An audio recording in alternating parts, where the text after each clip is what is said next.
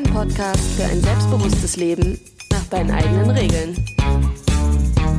Hallo und herzlich willkommen zum Soul Rebel Podcast. Wir sind Caro, dein Einsatz, genau, und Steffi. Und wir freuen uns, dass du heute wieder eingeschaltet hast zu einer neuen Folge. Hier im Soul Rebel Podcast geht es darum, dass du dein Selbstbewusstsein stärkst, damit du deine ganz persönliche Version eines Soul Rebel Lebens gestalten kannst. Wir arbeiten als Coaches in Berlin und mit diesem Podcast kommen wir direkt in dein Ohr mit spannenden Themen, die dich weiterbringen. Unser Motto lautet, ich sein egal was ist, also lehn dich zurück und lass dich von der neuen Folge inspirieren. Viel Spaß dabei!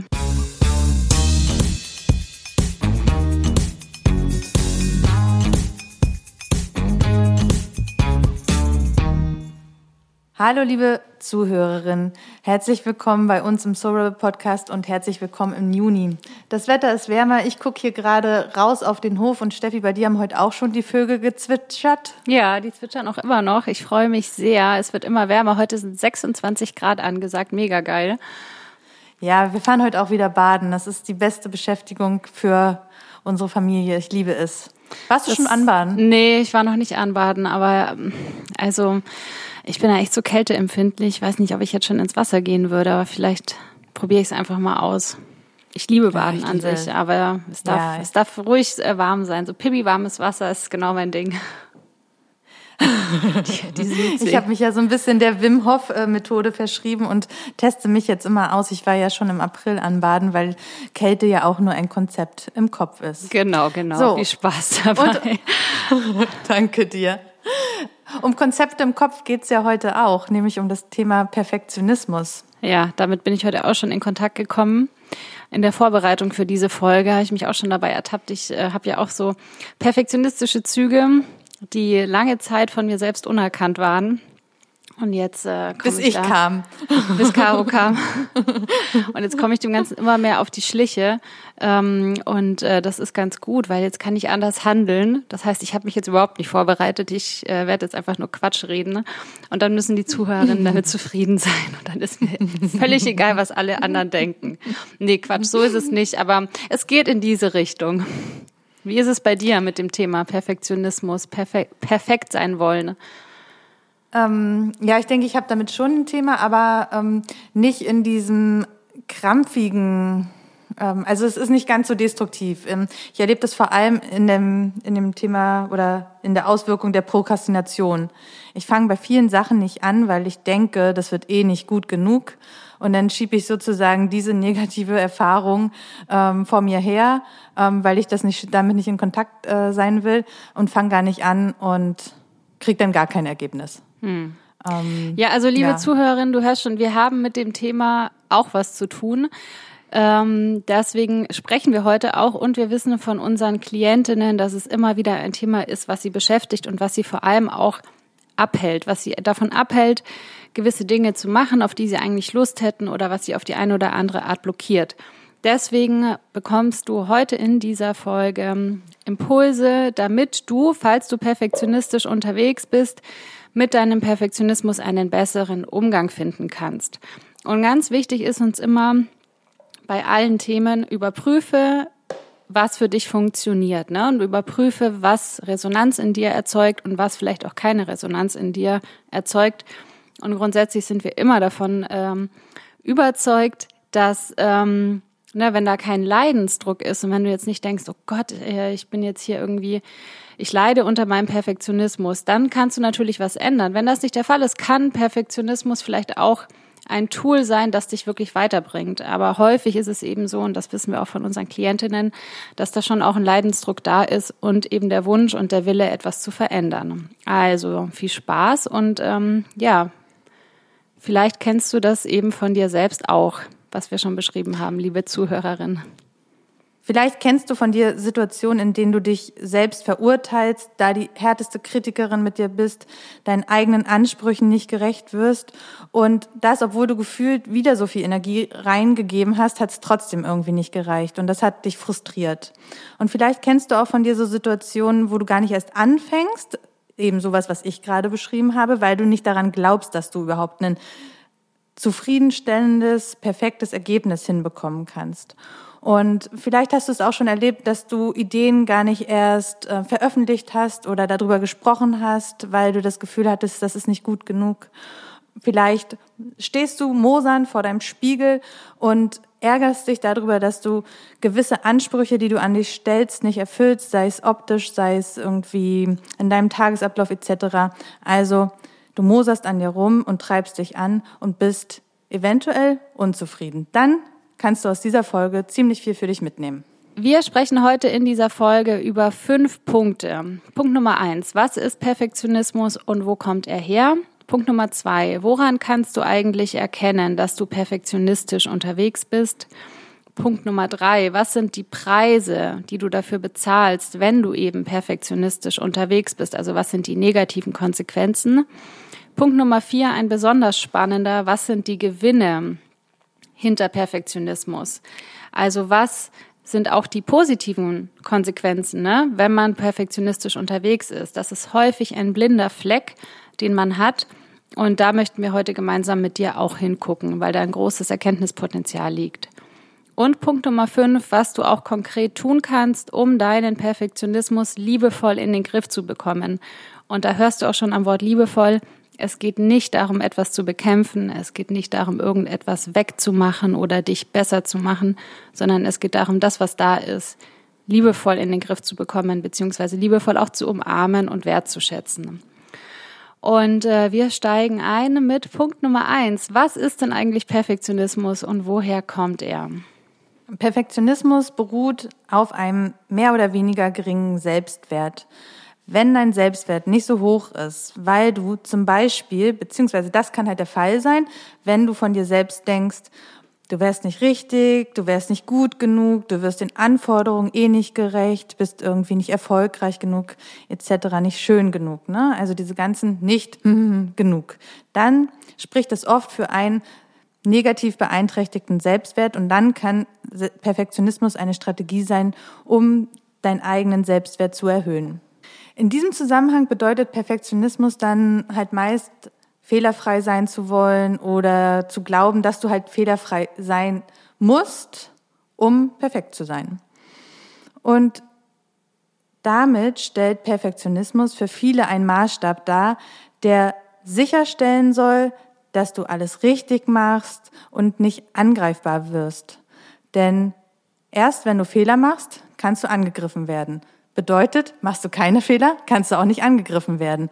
Also versuchst du perfekt zu sein, um zu vermeiden, angreifbar zu werden.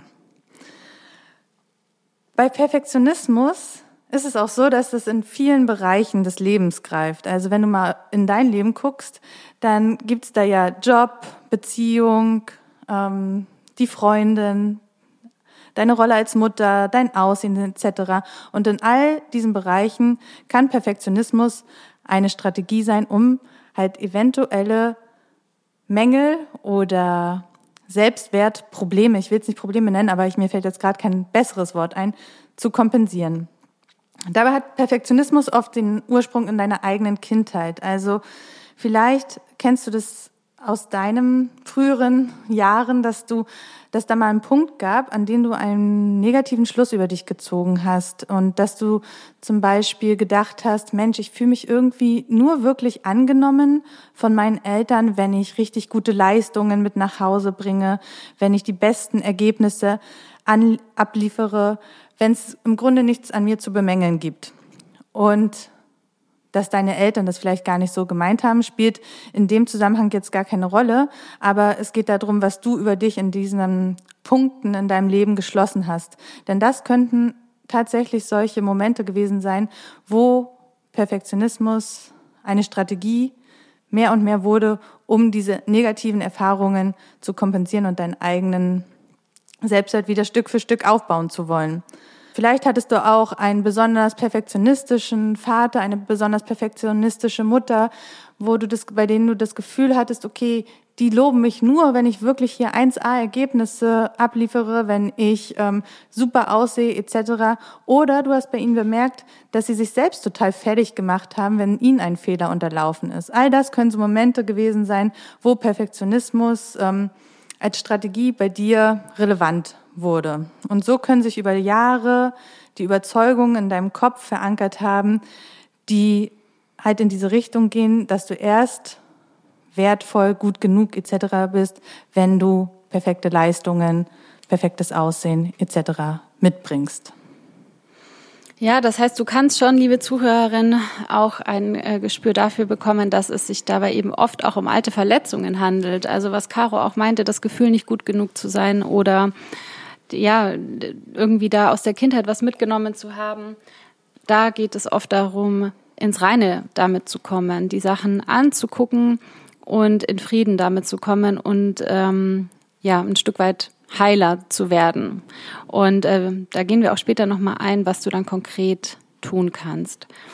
Wir sind bei Punkt Nummer zwei. Woran kannst du denn eigentlich erkennen, ob oder dass du perfektionistisch unterwegs bist? Manchmal ist man sich ja vielleicht selber gar nicht so sicher. Bei mir persönlich war es zum Beispiel so, dass ich ähm, vor allem während meiner Studienzeit im Master sehr perfektionistisch unterwegs war.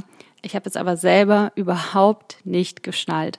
Mein damaliger Freund äh, hat mich einmal total schräg angeschaut, als ich äh, dann so meinte, es hat mir dann so langsam gedämmert, vor allem im Zusammenhang mit meiner Masterarbeit. Nee, das war im Bachelor damals. Sorry, im Bachelor damals. Dass ich dann meinte, ja, ich glaube, ei, ein Fehler. Ein Fehler. Oh Mist, was denkt jetzt die Zuhörerin?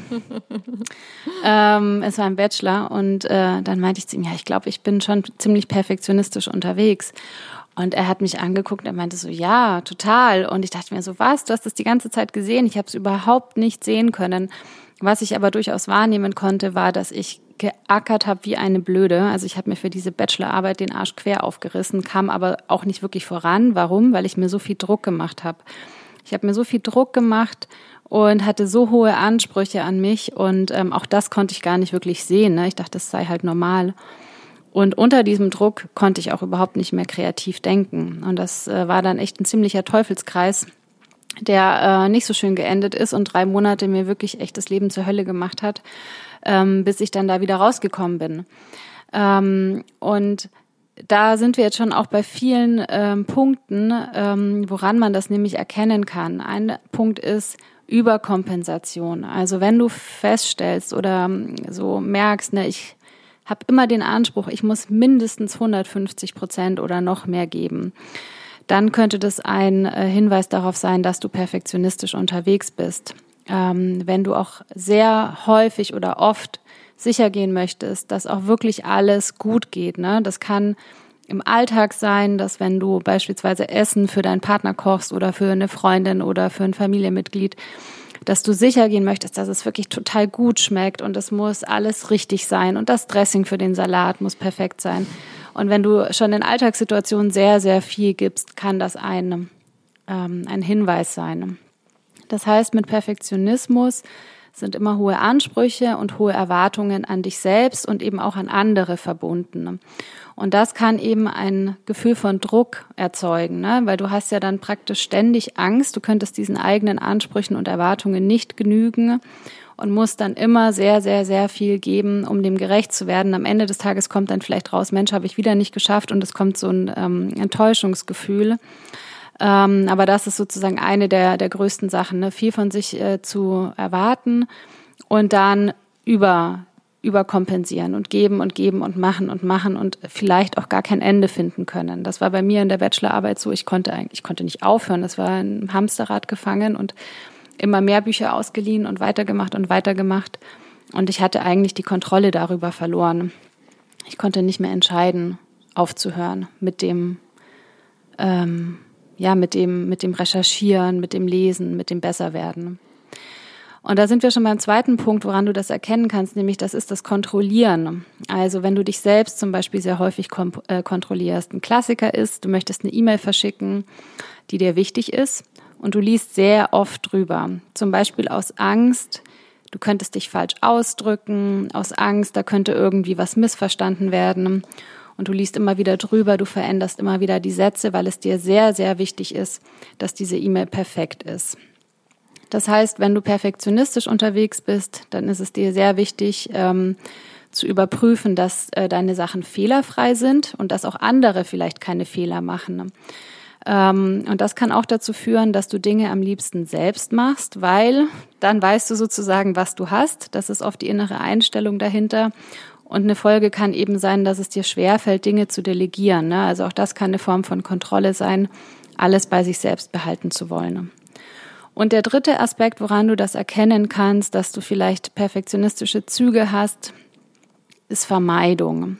Also was Caro auch schon angesprochen hat, wenn du gewisse Dinge gar nicht erst beginnst, weil du unterbewusst vielleicht davon überzeugt bist, dass es sowieso nicht gut genug wird.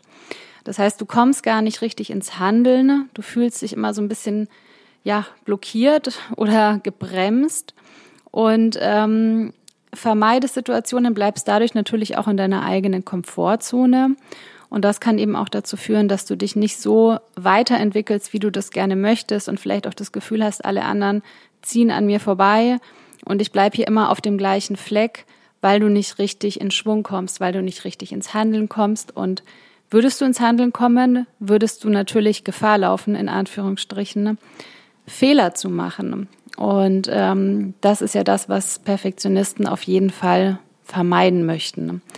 Die Krux an der Sache ist aber, man macht sowieso Fehler, auch wenn man die ganze Zeit versucht, sie zu vermeiden.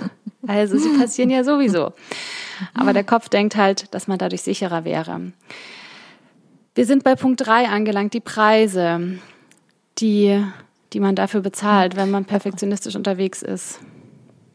Genau, und da hat, ähm, hast du im Grunde auch schon ein paar Preise raushören können bei den Punkten, die Steffi genannt hat, nämlich ein großer Preis, den du zahlst, ist Druck, den du dir selbst machst, Druck, den du vielleicht im Körper spürst und der auch in besonders herausfordernden Situationen sich auch als körperliche Beschwerden oder Symptome zeigt. Ne? Also nicht selten haben ähm, Frauen und Männer, die perfektionistisch stark unterwegs sind, haben irgendwie Magenschmerzen oder Kopfschmerzen, Verspannungen. Also ähm, da zeigt sich der Druck auch oft im Körper. Und wenn du halt sehr stark damit verbunden bist, die Dinge perfekt machen zu wollen oder zu müssen und immer sehr viel zu geben, dann kostet das natürlich auch super viel Kraft und Energie und am Ende des Tages fühlst du dich selten energetisiert, sondern ausgelaugt und hast trotzdem das Gefühl, dass du noch nicht fertig bist, dass du noch nicht da angekommen bist, wo du sein wolltest, dass das Ergebnis noch nicht final ist, dass das da noch was zu verbessern gäbe. Und das Ganze führt natürlich zu einem hohen Frust, weil du unterbewusst oder auch bewusst schon merkst, dass du deine eigenen Ansprüchen, dass du denen nicht gerecht wirst, dass du da irgendwie immer deinen Zielen oder deinen Ansprüchen und Erwartungen, die halt oft sehr hoch sind, hinterherläufst.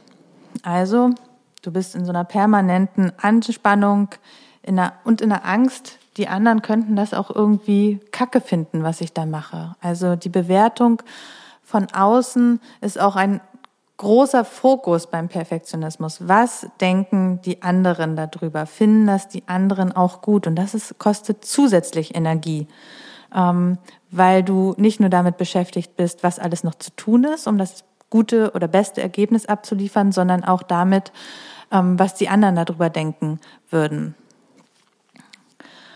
Und ein weiterer Preis, den du durch diese Strategie oder durch Perfektionismus, beziehungsweise wenn du stark perfektionistisch unterwegs bist, zahlst, das ist, dass du schnell in die Abwertung von dir selbst kommst oder auch von anderen, wenn die Ergebnisse nämlich nicht den Erwartungen entsprechen. Ah oh ja, der Bericht ist eh scheiße, den ich geschrieben habe, weil drei Fehler drin sind. Oder ähm, die Masterarbeit ist eh ja, kann man eigentlich vernachlässigen, das super Ergebnis, weil habe ich irgendwie, hätte ich besser machen können, hätte ich da noch mehr recherchiert, dann wäre es eine 1-3 gewesen oder wie auch immer. Und ähm, genauso hart wie du mit dir selbst ins Gericht gehst, gehst du aber auch oft mit anderen ins Gericht. Ne? So das, was äh, Steffi in dem vorherigen Punkt auch gesagt hat, ähm, hätte ich es mal selbst oder wenn ich selbst mache, dann weiß ich, was ich habe. Wenn es die anderen mache, machen, bin ich auch schnell in der Abwertung und gucke, okay, äh, ja, da wäre aber besser die und die Struktur gewesen oder ich, ich hatte doch eine viel bessere Idee etc. Und das verlangsamt Prozesse, bringt dich aus dem Fluss und ja, kostet auch wiederum Energie. So, und das führt mich zum nächsten Punkt, nämlich, dass die Dinge dadurch natürlich auch länger brauchen. Also das haben wir jetzt an verschiedenen Punkten schon angesprochen. Ne? Ähm, vielleicht verpasst du zum Beispiel auch manchmal Deadlines oder bietest, äh, bittest darum, dass äh, du länger Zeit für etwas bekommst, eben weil du das Gefühl hast, das Ergebnis ist noch nicht ausreichend. Oder du müsstest da noch mal eine Korrekturschleife drüber ähm, laufen lassen. Und dann kostet es natürlich mehr Zeit und führt wiederum zu Frust, weil du das Gefühl hast, Mist, ich laufe ja eigentlich meinen eigenen Ansprüchen hinterher. Jetzt haben wir schon mehrmals dieses äh, Thema mit den E-Mails angesprochen. Das, das kenne ich, das ich persönlich von mir aus der Bank, aus dem Bankwesen auch. Ähm, ich habe ja lang in der Bankbranche gearbeitet und da war es mir immer total wichtig, dass sich die E-Mails so gestochen anhören und lesen, wie, wie das quasi in der Branche bekannt war und wie das, wie das der Standard war. Und ich hatte immer das Gefühl, diesen Standard nicht erfüllen zu können. Je mehr ich über diese ganzen Sätze gelesen hatte, desto mehr hatte ich den Eindruck, das wird, also es kommt eh völlig falsch rüber. Ähm, das wird sich eh ähm, bestätigen, dass ich gar keine Ahnung habe, etc. Also die ganzen Zweifel, die ich halt in dieser Zeit hatte, ähm, habe ich teilweise in solche E-Mails gepackt, weil ich dachte, okay, ähm, die sehen in mir ja eh nur das dumme Blondchen. Und ich habe teilweise so lange dafür gebraucht. Also ich fand das Beispiel auch ähm, mit den E-Mails so griffig, weil ich glaube, da können sich viele dran erkennen und ich kann mich da auch wieder drin erkennen. Und ich möchte auch noch mal kurz eingehen auf diesen Punkt mit der Prokrastination, weil das war für mich wirklich so augenöffnend. Ich dachte bisher eigentlich immer, dass ähm, Perfektionismus nicht so mein Thema ist, aber als ich ein Interview mit der amerikanischen Wissenschaftlerin Brainy Brown gehört hatte, die nämlich sagte, dass das genau auch ein ähm, Thema ist für also wo sich Perfektionismus zeigt, nämlich wenn du gar nicht erst anfängst, da habe ich mich total wiedererkannt. Denn das hat ähm, in meinem Leben tatsächlich auch zu Preisen geführt, die ich gespürt habe, also im Sinne von ähm, Enttäuschung und Leidensdruck, weil ich nämlich Projekte so lange gedanklich vorgedacht habe, wie sie perfekt werden könnten, wie sie, also wie das tollste Ergebnis dafür aussehen könnte, dass ich überhaupt nicht angefangen habe, dass ich sozusagen für meine Kollegen, für meine Vorgesetzten gar kein erkennbares Ergebnis geliefert habe, wo sie überhaupt meine Gedanken nachvollziehen konnten, so dass die sich wiederum gewundert haben, ob ich überhaupt dran bin, ob ich das Thema überhaupt verstanden habe. Und dann kam im Grunde das auf äh, dieser Ball zu mir zurück. Das heißt, es wurde an meiner Kompetenz ge, gezweifelt und ob ich äh, die Dinge wirklich im Griff habe, obwohl ich gedanklich total drin war. Nur keiner konnte die, konnte meine Gedanken sehen, weil ich nicht zu Papier gebracht habe. Und so wirkte ich da wahrscheinlich total verworren oder verschwommen und es hat für meine, ja, quasi im Grunde für meine Kollegen überhaupt keinen Mehrwert gebracht, dass ich mich da gedanklich so doll mit beschäftigt habe. Und es wurde eher an mir gezweifelt. Also mein Ziel wurde überhaupt nicht erreicht, habe ich überhaupt nicht erreicht. Und der letzte Preis, den wir hier für dich ähm, mitgebracht haben, den du für Perfektionismus zahlst, ist, dass der nicht nur in dein, also in dir selbst sich abspielt, sondern auch in deiner Familie, bei deinen Freunden, im Kollegenkreis etc. spürbar ist. Also wenn du da sehr perfektionistisch unterwegs bist, dann hat das mitunter auch Auswirkungen auf deine Beziehung zu anderen, indem sie merken, dass du eine geringe Fehlertoleranz mitbringst, dass du gefühlt sehr schnell enttäuscht bist, wenn ähm, Fehler geschehen oder an Erwartungen nicht erfüllt werden, hat das Auswirkungen auf deine Beziehungen und kann diese negativ beeinträchtigen. So, also du hast jetzt gehört, Perfektionismus bringt tatsächlich eine Menge Preise, die du dafür zahlst, mit oder kann eine Menge Preise mitbringen. Aber es gibt auch Gewinne. Genau, es gibt auch Gewinne. Gewinne ähm, an Dingen sind häufig, also an in Anführungsstrichen vermeintlich negativen Dingen sind häufig ein blinder Fleck. Also auch jeder negative Glaubenssatz, den du über dich selbst in deinem Kopf mit dir herumträgst, hat Gewinne. Und so hat eben auch Perfektionismus als ähm, Strategie ihre Gewinne oder auch der Glaubenssatz, ich muss immer perfekt sein, hat Gewinne. Und das ist eben ja der Punkt, mit dem in der Regel unsere Klientinnen ähm, und auch wir selber in der Vergangenheit überhaupt nicht im Kontakt waren. Man denkt dann so schnell, ja, aber Perfektionismus ist doch jetzt erstmal Kacke und ähm, ich leide darunter, weil ich eben all diese Preise dafür bezahle. Und was soll denn da jetzt Gutes drinstecken, dass ich den Anspruch an mich habe, alles perfekt machen zu müssen? Deswegen Ohren gespitzt. Die Preise sind da, mit denen bist du vielleicht sogar schon sehr im Kontakt. Und ähm, ja, vielleicht kannst du auch mit dem einen oder anderen Gewinn etwas anfangen und merkst plötzlich, hoppla, der ist ja auch da. Ne? Also der Perfektionismus hat auch positive Konsequenzen für mich. Zum Beispiel ist es äh, häufig der Fall, dass Menschen, die sehr perfektionistisch unterwegs sind, ein hohes Maß an Genauigkeit mitbringen, wenn sie Dinge machen. Das heißt, egal, ob du jetzt irgendwie ja, E-Mails schreibst oder ob du vielleicht was Handwerkliches machst oder was auch immer du machst, in der Regel sind Menschen äh, mit diesem Hang, sage ich mal, sehr genau. Ja, haben sehr gutes Auge oder auch ein sehr gutes Gespür, wie die Dinge nach ihren eigenen Ansprüchen wohlgemerkt eben perfekt sein könnten.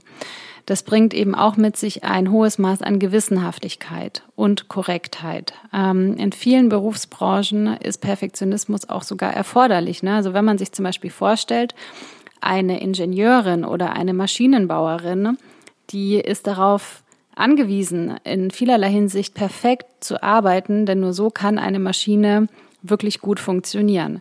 Das heißt also, du siehst hier eben auch schon, dass Perfektionismus an sich per se nichts Schlechtes ist. Ne? Der Gradmesser ist immer, wie viel Leidensdruck ist da und nach wie viel Veränderung sehnst du dich.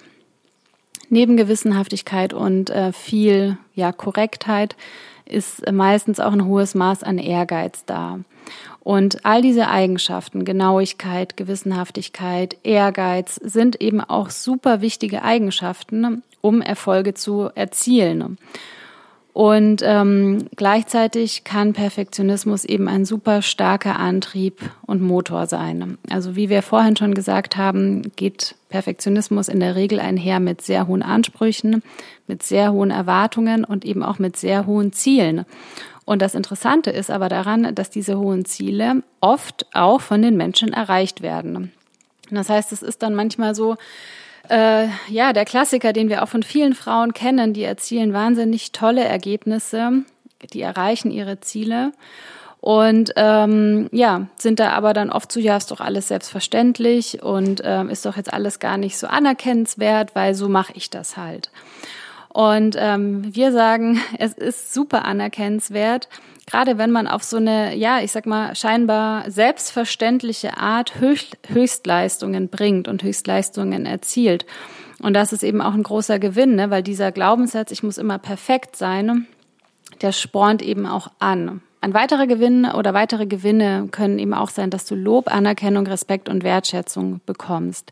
Und das ist wirklich nicht zu unterschätzen, denn wenn du versuchst, die Dinge immer perfekt zu machen und dir große Mühe gibst, dann kann es eben auch sein, dass du ja von außen eben Anerkennung bekommst, dass es ähm, ja dir Respekt entgegengebracht wird und so weiter.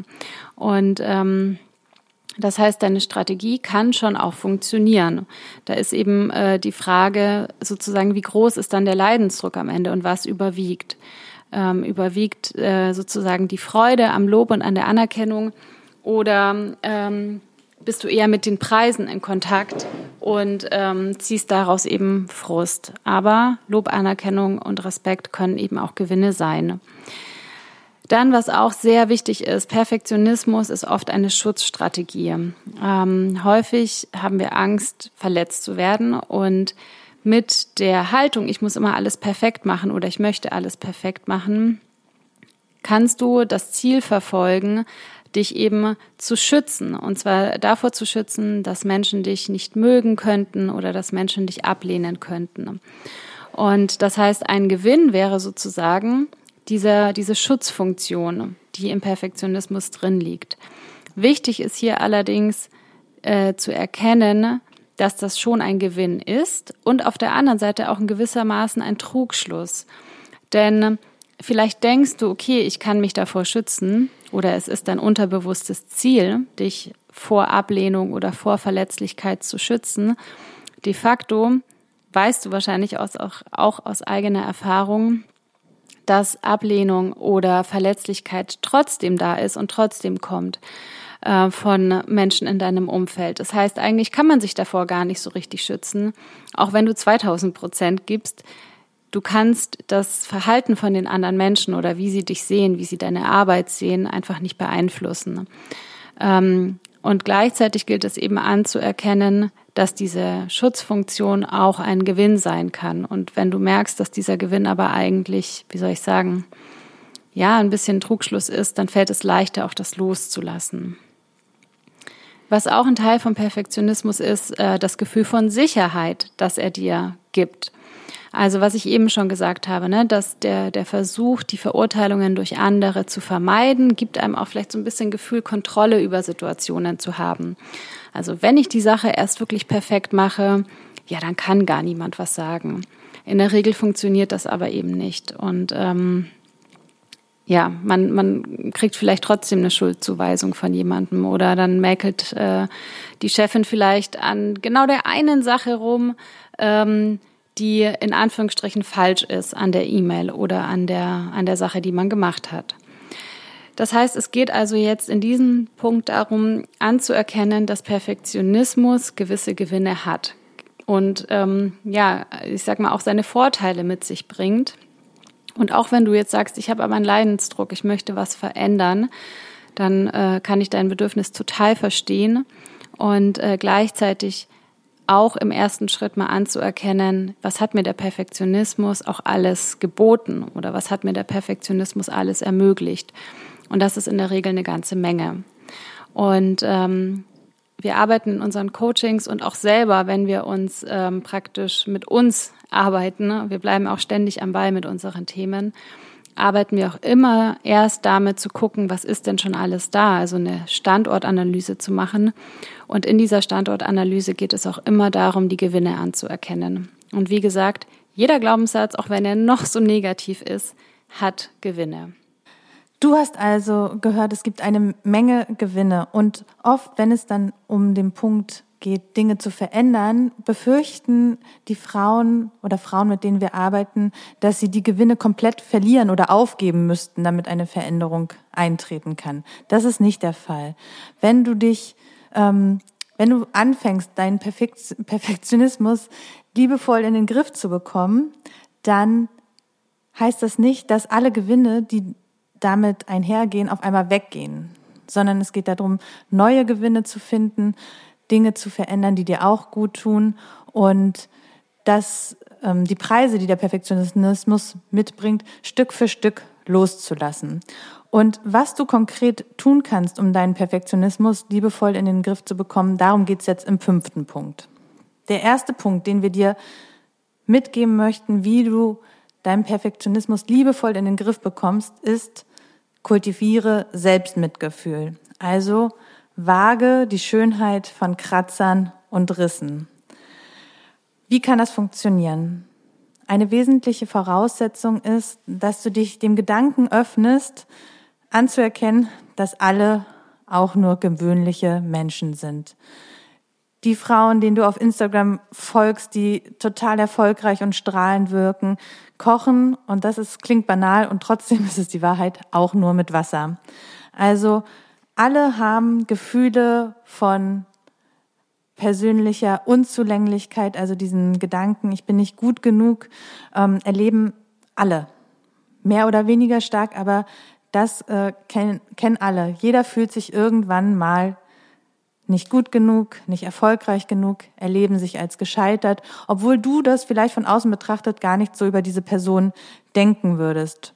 Und das anzuerkennen und zu sehen, dass es anderen auch genauso geht wie dir, ist total heilsam. Und wir erleben das auch immer wieder in unseren Meetups.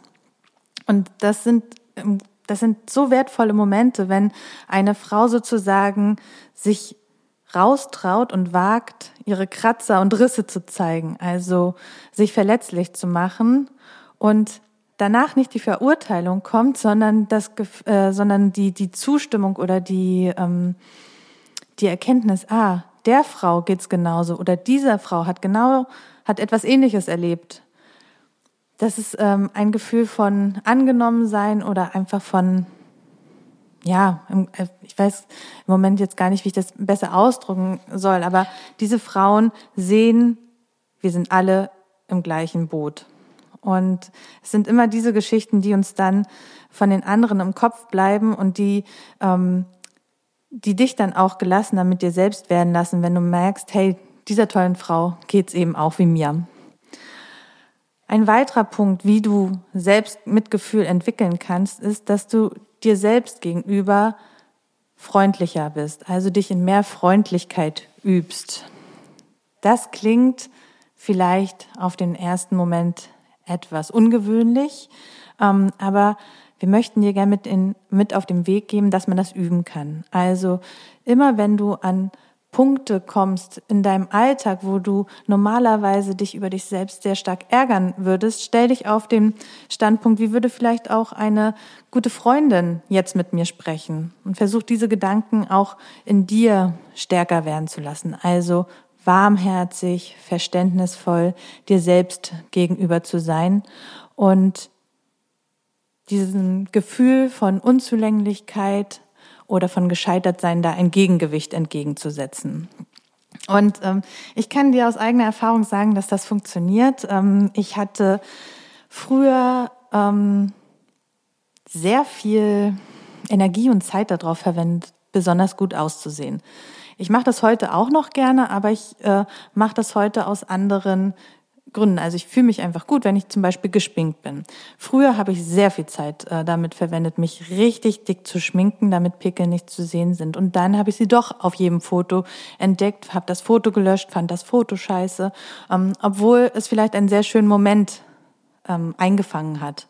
Und heute gibt es diese Fotos, wo ich mit Doppelkinn am Strand sitze, wo mein Pickel am Hals irgendwie sehr sichtbar ist und ich sehe diese Pickel, ich sehe mein Doppelkinn und ich kann es als das mittlerweile annehmen, was es ist. Es gehört einfach zu meinem Körper und es macht mich nicht weniger schlecht oder unattraktiv oder wertvoll, als ich einfach so bin. Also ähm, und das habe ich tatsächlich geübt, äh, indem ich halt dann die Fotos nicht mehr gelöscht habe, indem ich einfach mir ein nächstes Foto angeschaut habe, wo ich mir besser gefiel. Und heute kann ich mich sehr gut auf der Kamera sehen und habe auch Spaß dabei. Mhm. Genau, also ich bin da freundlicher mit mir selbst geworden. Und ich bin davon überzeugt, das kannst du auch. Ein weiteres kleines Beispiel. Ich akzeptiere mittlerweile, dass ich Rechtschreibfehler zum Beispiel in unseren Instagram Stories mache. Am Anfang habe ich mich wahnsinnig darüber geärgert, wenn ich das dann gesehen habe. Und heute denke ich mir, naja gut, dann steht da halt ein Wort, wo die Leute sehen, okay, das ist mit dem Handy ähm, und der Autovervollständigung geschrieben und anscheinend habe ich das dann da nicht bemerkt. Aber ähm, so ist es nun mal. Ich lösche deshalb nicht mehr die gesamte Story und fange von vorne an. Weil wichtig ist mir da in dem Zusammenhang einfach, dass die Botschaft rüberkommt. Was ich also damit gelernt habe und was du auch mit Selbstmitgefühl ähm, lernen kannst, ist, dass du lernst, die Dinge loszulassen und Kontrolle abzugeben. Also da, wo du sonst die Züge sehr fest in der Hand hast, kannst du sie ein bisschen lockern und einfach mal reinspüren und durch entsprechende Handlungen auch erfahren, was ich, also was, was dann da für Erlebnisse kommen. Wie fühlt sich das an? Fühlt sich das gut an? Kannst du es aushalten? Also frag dich da auch, wie du erkennen kannst und woran, dass du freundlicher mit dir selbst bist. Würdest du dir zum Beispiel einmal erlauben, am Sonntag ungeschminkt zum Bäcker zu gehen, falls das ein Thema für dich ist? Oder ein Konzept so abzugeben, oder in die nächste Runde zu geben, dass es mit nur 90 prozentiger Zufriedenheit sozusagen. Also, dass du nicht die 150 Prozent reingesteckt hast, sondern dass man mit 90 oder 95 Prozent probierst. Also, woran würdest du erkennen, dass du ein bisschen freundlicher dir selbst gegenüber bist? Und auch ein kleines Experiment, was wir dir auf den Weg geben müssen, äh, möchten. Trau dich, bewusst kleinere Fehler zu machen oder dass sie gemacht werden können. Die viel besagtes Beispiel mit der E-Mail, ne, das was wir heute an verschiedenen Punkten schon hatten. Trau dich, die E-Mail rauszuschicken nach zweimal drüber lesen und akzeptiere, dass da kleinere Fehler drin sein können und dann auch die entsprechenden Rückmeldungen auszuhalten. Also Selbstmitgefühl ist das Gegenmittel, wenn man das so plakativ sagen möchte, zum Perfektionismus. Genau, also je milder du mit dir selber wirst und deine Menschlichkeit anerkennst, ähm, ja, desto leichter fällt es eben auch die mehr oder weniger großen und kleinen Fehler anzuerkennen, da sein zu lassen und damit ähm, ja gut zu sein. Und bei dem Mitgefühl stärken, das hat Caro auch schon angedeutet, geht es auch ne, darum, ein Stück weit mit sich ins Reine zu kommen, die alten Glaubenssätze von ich bin nicht gut genug oder ich muss alles immer perfekt machen, loszulassen, sie zu heilen und liebevoll mit dir selbst zu sein. Und eine ganz konkrete Übung, die du jeden Morgen machen kannst, um mehr Selbstmitgefühl zu kultivieren, geht sehr einfach, ist schnell gemacht, aber ist sehr wirkungsvoll. Und du machst sie wie folgt. Nimm deine linke Hand, leg sie auf deine Herzregion. Das kannst du jetzt auch direkt machen, wenn du möchtest, wenn du nicht gerade im Auto sitzt oder irgendeine große Maschine bedienst, die deine Aufmerksamkeit braucht dann nimm deine linke Hand, leg sie auf deine Herzregion und sage dir den folgenden Satz. Ich handle nach bestem Wissen und Gewissen. Ich erlaube mir Fehler zu machen und ich nehme mich an. Ich lasse los. Ich sag's nochmal und spür mal rein, wie sich das anfühlt und was sich in deinem Körper tut, wenn du diesen Satz hörst. Ich handle nach bestem Wissen und Gewissen.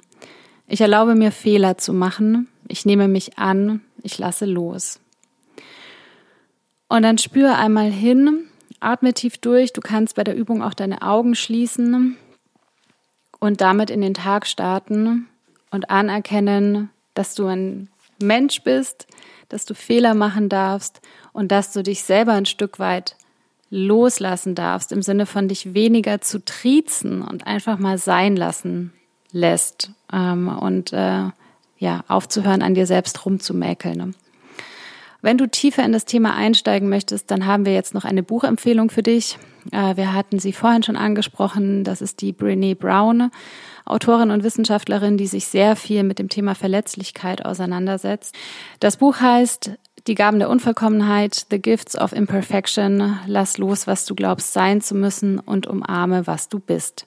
Also da steckt auch schon wieder drin, es geht nicht darum, dich irgendwie besser zu machen, sondern das rauszukitzeln, was eh schon da ist und ja, das zu umarmen, was du bist und was du sein möchtest, wenn du all diese Selbstzweifel loslässt, wenn du all diese Glaubenssätze loslässt, die dir eintrichtern, du müsstest perfekt sein, du müsstest besser sein oder irgendetwas anderes sein.